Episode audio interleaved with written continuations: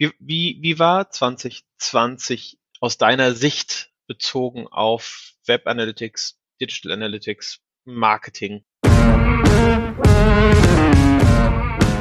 Data-Driven Marketing ist für fast jede Branche ein brandaktuelles Thema. Doch die Herausforderungen werden jeden Tag komplexer. Jonas Raschedi zeigt gemeinsam mit anderen Experten, wie man diese Herausforderungen mit der Hilfe von Daten meistert.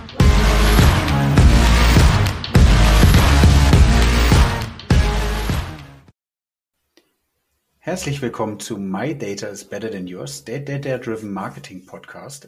Schön, dass ihr wieder eingeschaltet habt, dass ihr im Jahre 2021 auch äh, geschafft habt, den Podcast wieder zu öffnen. Diesmal mit Till, mit dem wir heute so ein bisschen über den Rückblick 2020 und den möglicherweise äh, weiten Ausblick in 2021 sprechen wollen. Hi Till. Hallo Jonas. Ich find's, ich find's schön, dass du im königlichen Bier sprichst. Ja, das habe ich mir so über die Weihnachtsfeiertage angewöhnt. Ja, sehr gut. Sehr, sehr gut. so muss das sein. Ist die, Frage, ob es daran liegt, dass ich äh, so viel äh, Schokolade und Plätzchen gegessen habe, ja. dass äh, meine Ausmaße schon das angenommen haben, ja. Äh, wir wollten, und, und das muss ich ja ein bisschen zu meiner Geschande gestehen, eigentlich den Jahresrückblick ja im Dezember machen, haben aber dann festgestellt, dass wir beide ein bisschen was auf der Kette hatten und gesagt haben, vielleicht ist äh, bewusste oder unbewusste digitale Detox doch gar nicht so schlecht. Und wir fahren mal so ein bisschen was runter äh, und verbringen noch mehr Zeit mit Plätzchen und Schokolade. Ähm, deswegen wollen wir ja jetzt ein bisschen darüber sprechen. Genau. Wie, wie, wie war 2020 aus deiner Sicht bezogen auf Web Analytics, Digital Analytics, Marketing? Mhm. Ähm, wenn ich so ein bisschen über die Analyse von Themen sprechen soll oder das als Recop äh, nutze, dann glaube ich schon, dass wir gelernt haben, schneller Analysen zu fahren, bei mir zum Beispiel im Bereich. Ähm, effektiver oder effizienter, wie man es auch immer bezeichnet, ähm, Analysen. Und auch diesmal jetzt bewusst darauf achten, dass der nicht der Business Impact, sondern dass auch die, die Wertschätzung der Analyse, also auch die mögliche Aktivierung der Ergebnisse im Vordergrund stehen sollen. Das ist jetzt eigentlich vielleicht so ein bisschen leicht gesagt, aber ich weiß nicht, die Leute, die jetzt zuhören, denkt mal drüber nach, was für Analysen ihr gefahren habt oder äh, welche Analysen ihr bekommen habt und überlegt mal, ob ihr auch wirklich dieses Ergebnis, was rauskam, eher so wie, ah ja, cool zu wissen, dass wir um zwei Prozent wachsen, oder ähm, haben wir daraus was Wesentliches abgeleitet? Ja, ähm, das ging mir zwischenzeitlich auch so, bis wir, bis wir Mitte des Jahres, Mitte äh, des, in, der Zeit, oder in der zweiten Jahreshälfte äh, den, den Ressourcenverlust sozusagen, also als ein Kollege gegangen ist. Ähm, da habe ich eher gelernt, wie viel man äh, auch mit wenig Mannstärke doch schaffen kann. Aber wie gut es auch ist, Sachen einfach mal liegen zu lassen, um Stakeholdern bewusst zu machen, äh, dass unsere Arbeit erstens nicht selbstverständlich ist und dass unsere Arbeit einfach auch Zeit kostet. Also eine vernünftige Analyse kostet Zeit. Eine gute Implementierung inklusive QA kostet Zeit. Und das ist nichts, was man mal ganz schnell aus dem Ärmel schüttelt. Also es gibt ganz sicher Sachen, die man auch mal schnell aus dem Ärmel schüttelt.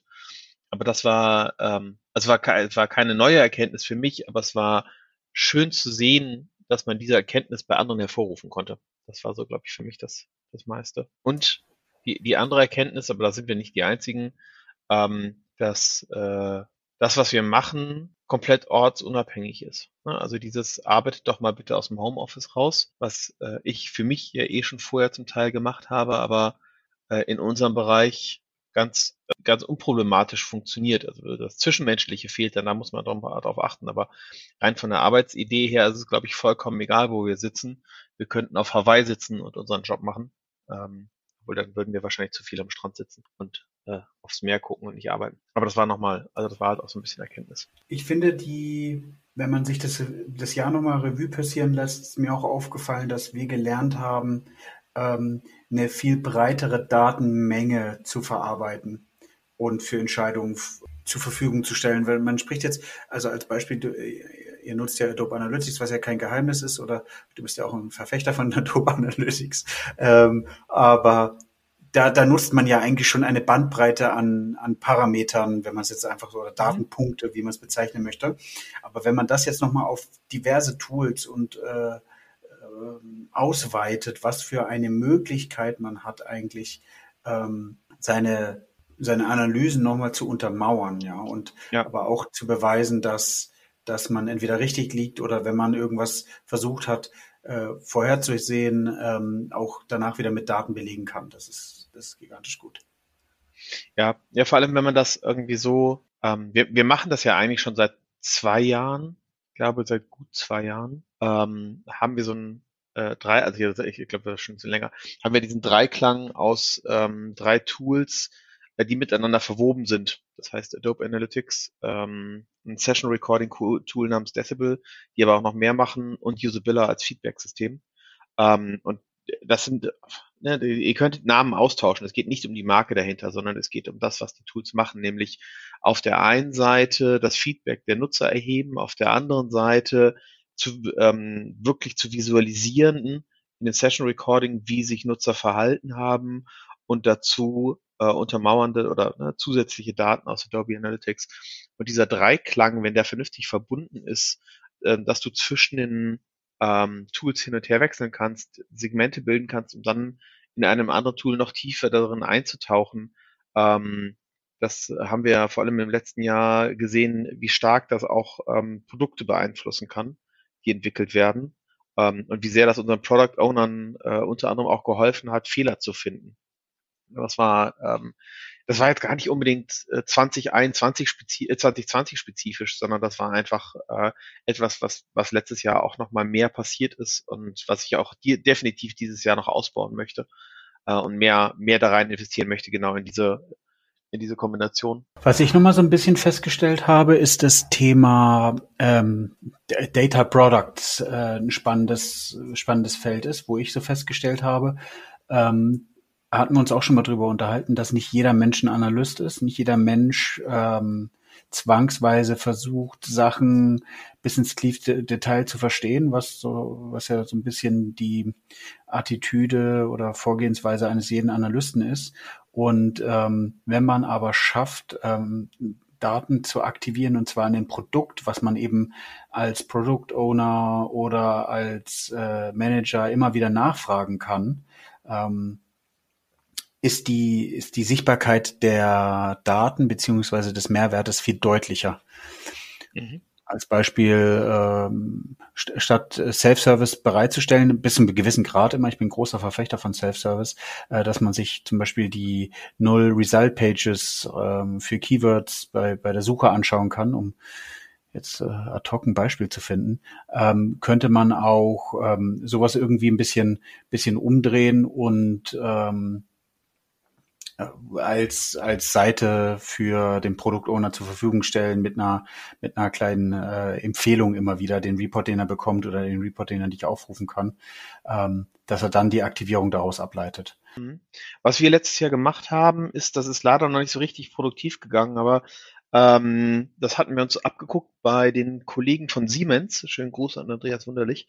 Ähm, die äh, ein Plugin für äh, Chrome äh, und Firefox, ähm, was äh, für die jeweilige Seite, die du dir anguckst, ähm, wenn du draufklickst, die aktuellen Daten davon zieht und dir da drin bereitstellt. Weniger für den Product Owner bei uns, als mehr für den, für, für die Editoren und Redakteure.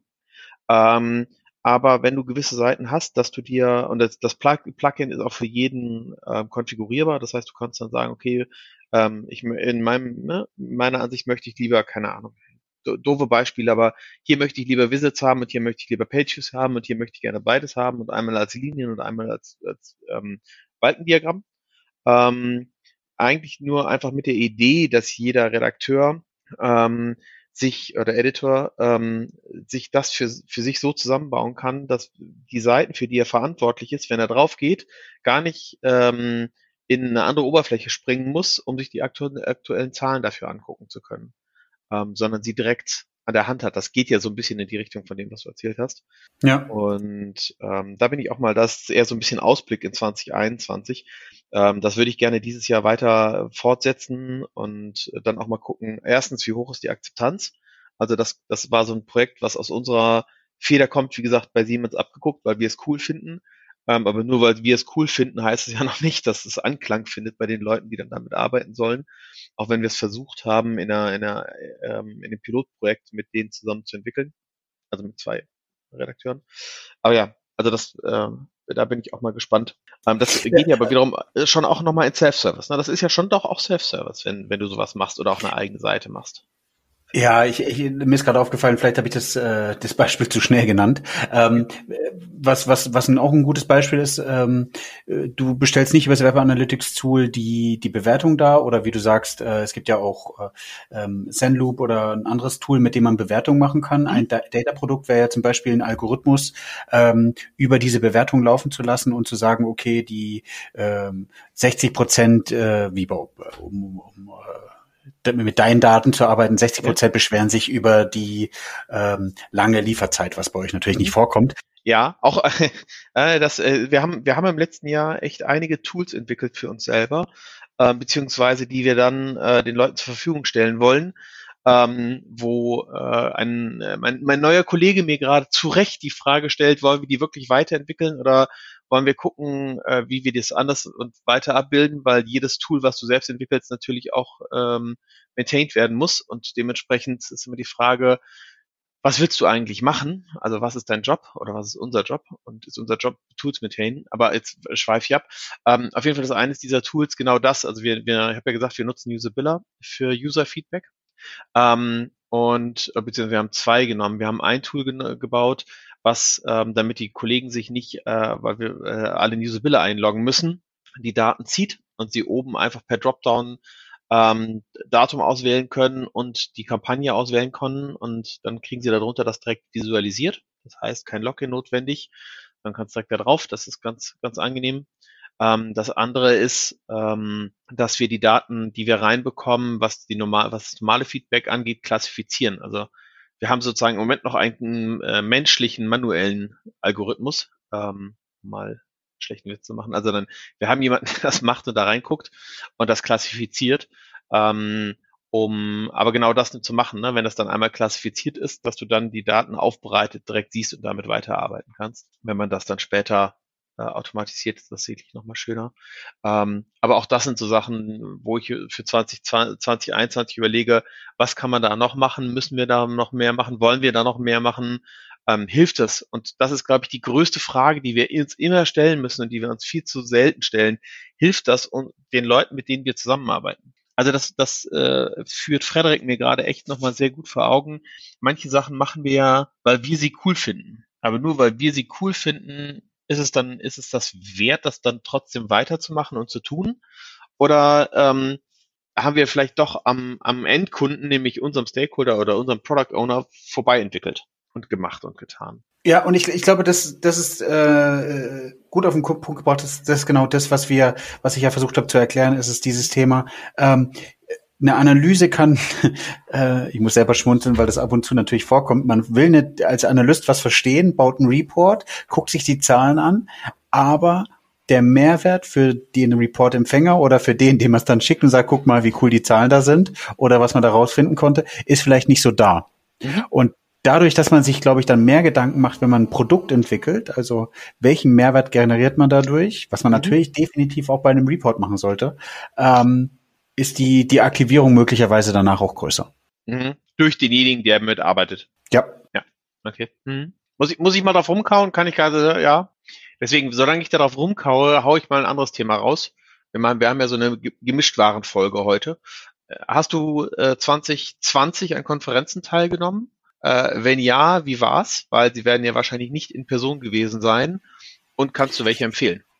Ich habe auf zwei, drei Konferenzen gesprochen. Darunter war die OMKB. Die war ganz spannend, ein neues, cooles Format.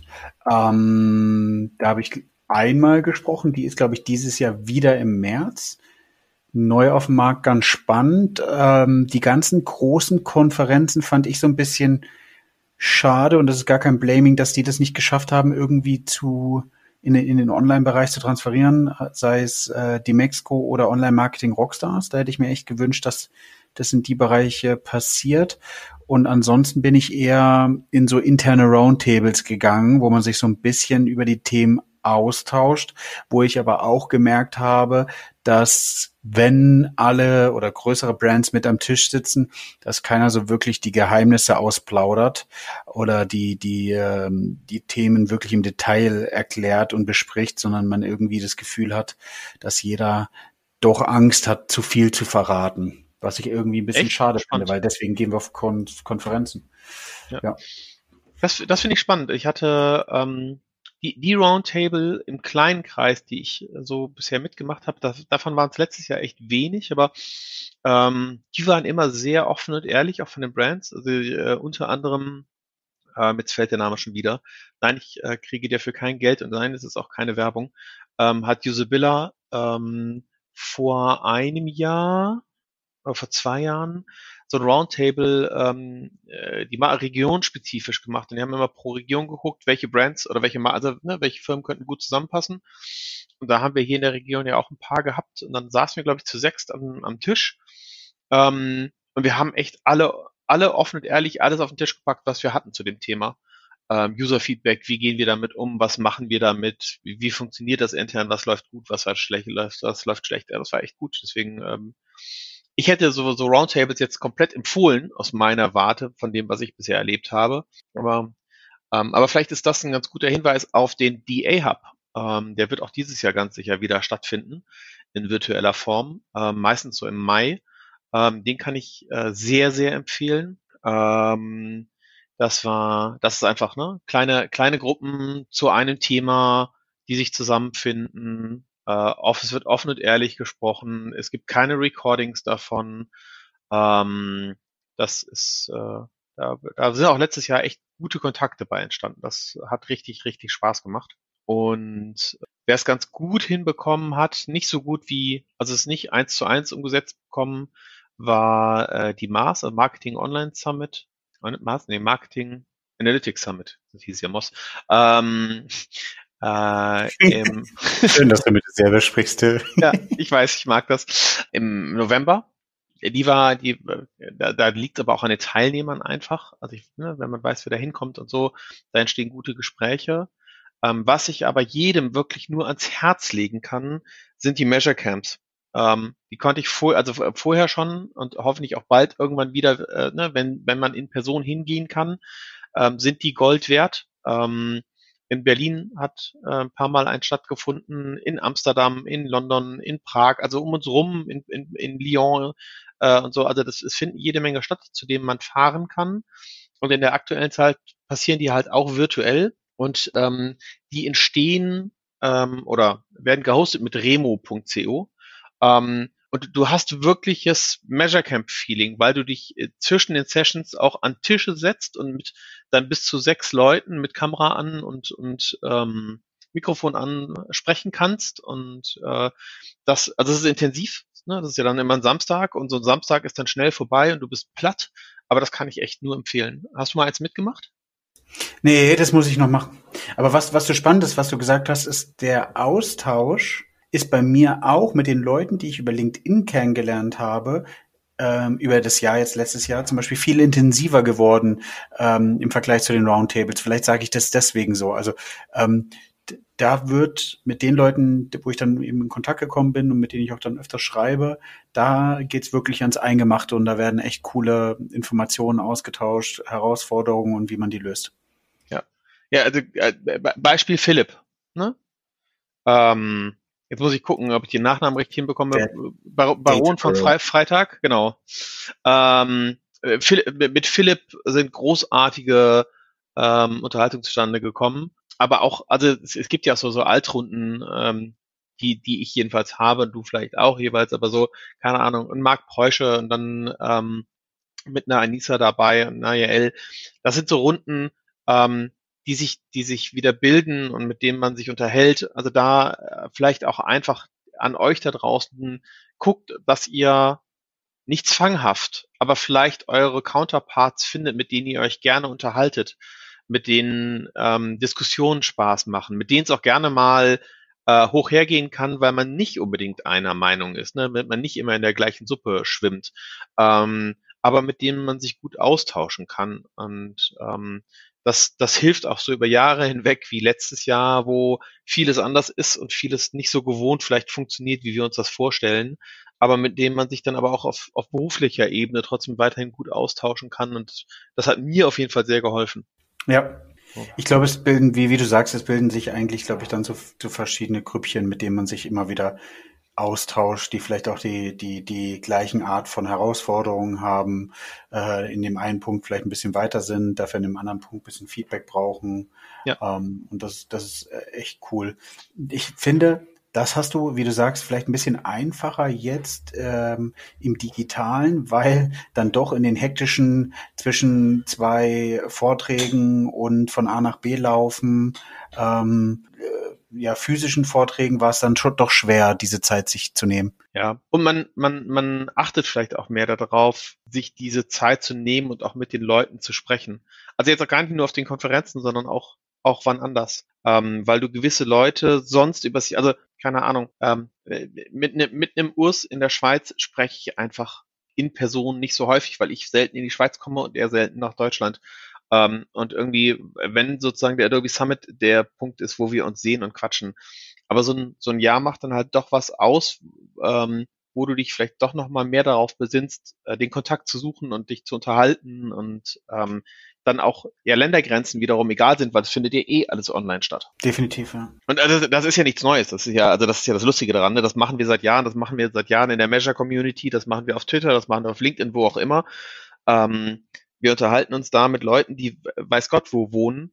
Ähm, aber wir haben uns halt immer wieder auf dieses, dann sieht, sieht man jemanden auf einer persönlich, äh, auf einer Konferenz nochmal persönlich ja auch fokussiert und auch gefreut, auch zu Recht. Ähm, und ähm, da das aber weggefallen ist, hat das jedenfalls bei mir auch nochmal schon was ausgelöst und äh, ja an dieser Kommunikation irgendwie geändert. Kann ich irgendwie, kann ich irgendwie schlecht beschreiben. Hat auch wenig, wenig mit Data-Driven Marketing gerade zu tun, worüber wir worüber wir reden.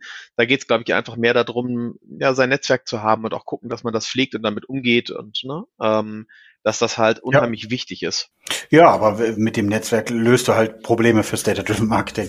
Ja, äh, apropos äh, Data-Driven Marketing, ich habe mich ja äh, zwischen den Weihnachtsfeiertagen jetzt nochmal dazu entschlossen, ähm, äh, zum Thema Looking Forward äh, nochmal ein zweites Buch zu schreiben. Du machst jetzt schamlos Werbung, ja?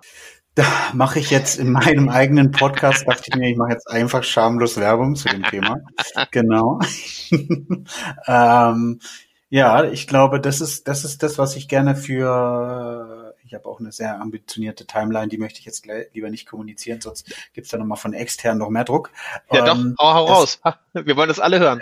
Äh, also Ziel ist eigentlich, bis Ende März fertig zu sein. Ah, sehr schön. Wir werden alle, ich werde alle zwei Wochen im äh, Podcast nachfragen, wenn ich dran denke. Okay, okay. Ob ich, ob ich schon das erste Wort geschrieben habe. Genau. Ähm, und worauf ich noch Lust hätte, aber das gibt's schon und irgendwie muss man vielleicht einfach mal da alles zusammenfügen oder wie auch immer man das macht.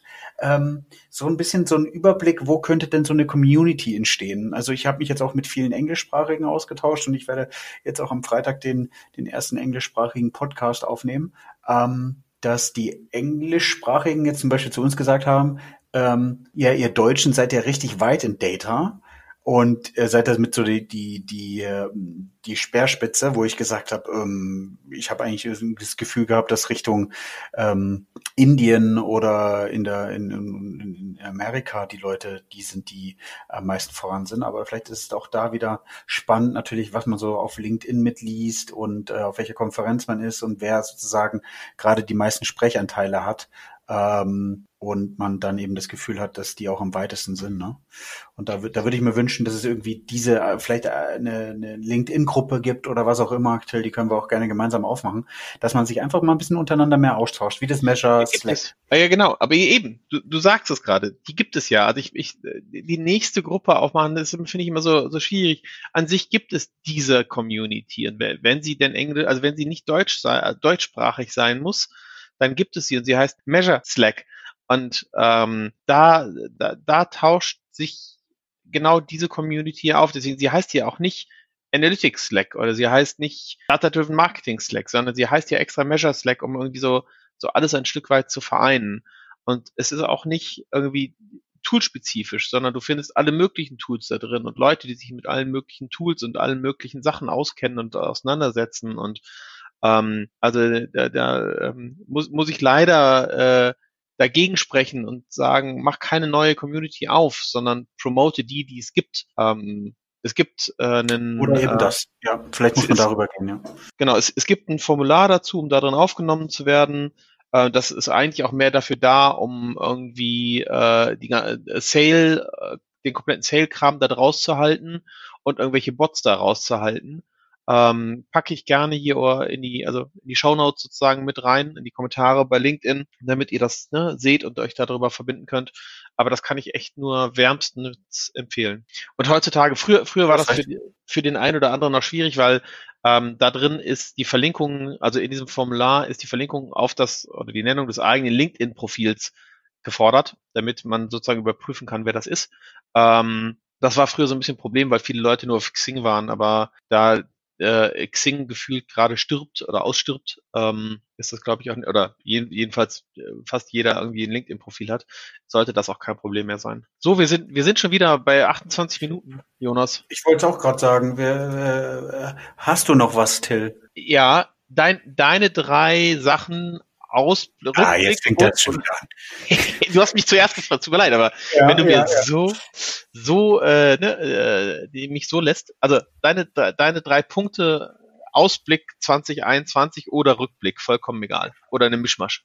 Okay, mein Ziel ist, ähm, dieses Jahr noch, mein Ziel ist, also wie gesagt, ähm, äh, Buch schreiben, nicht weil ich sage, ähm, ich habe die Weisheit mit Löffel gefressen, sondern weil ich Bock habe, mich mit Leuten auszutauschen. Und ich finde immer, man, wenn man hat man ähm, ein White Paper oder was auch immer und kann sich darüber dann mit anderen austauschen. Das ist auch sehr, sehr gut mit dem ersten Buch schon gelungen. Ähm, da habe ich viele coole Kontakte geknüpft und äh, viele gute Diskussionen gehabt. Zweitens, ähm, resultiert daraus ist eben vor allem auch international nochmal dieses Jahr einen größeren Austausch hinzubekommen, um herauszufinden, welche Herausforderungen haben die, welche Herausforderungen haben wir. Zum Beispiel, ich glaube, wir können sehr viel im englischsprachigen Raum mit dem Thema äh, GDPR äh, weiterhelfen. Die können uns dann vielleicht bei, bei anderen Themen nochmal weiterhelfen. Ähm, und äh, Rückblick ist jetzt auch nochmal auf jeden Fall, was ich mir nochmal aufgeschrieben habe, wirklich den, den jeweiligen Mehrwert, den wir immer fürs Unternehmen generieren, klar in den Fokus zu stellen bei den ganzen unterschiedlichen Aktivitäten, wie wir haben, wie Analysen oder Reportings. Das ist für mhm. mich auch noch ganz wichtig.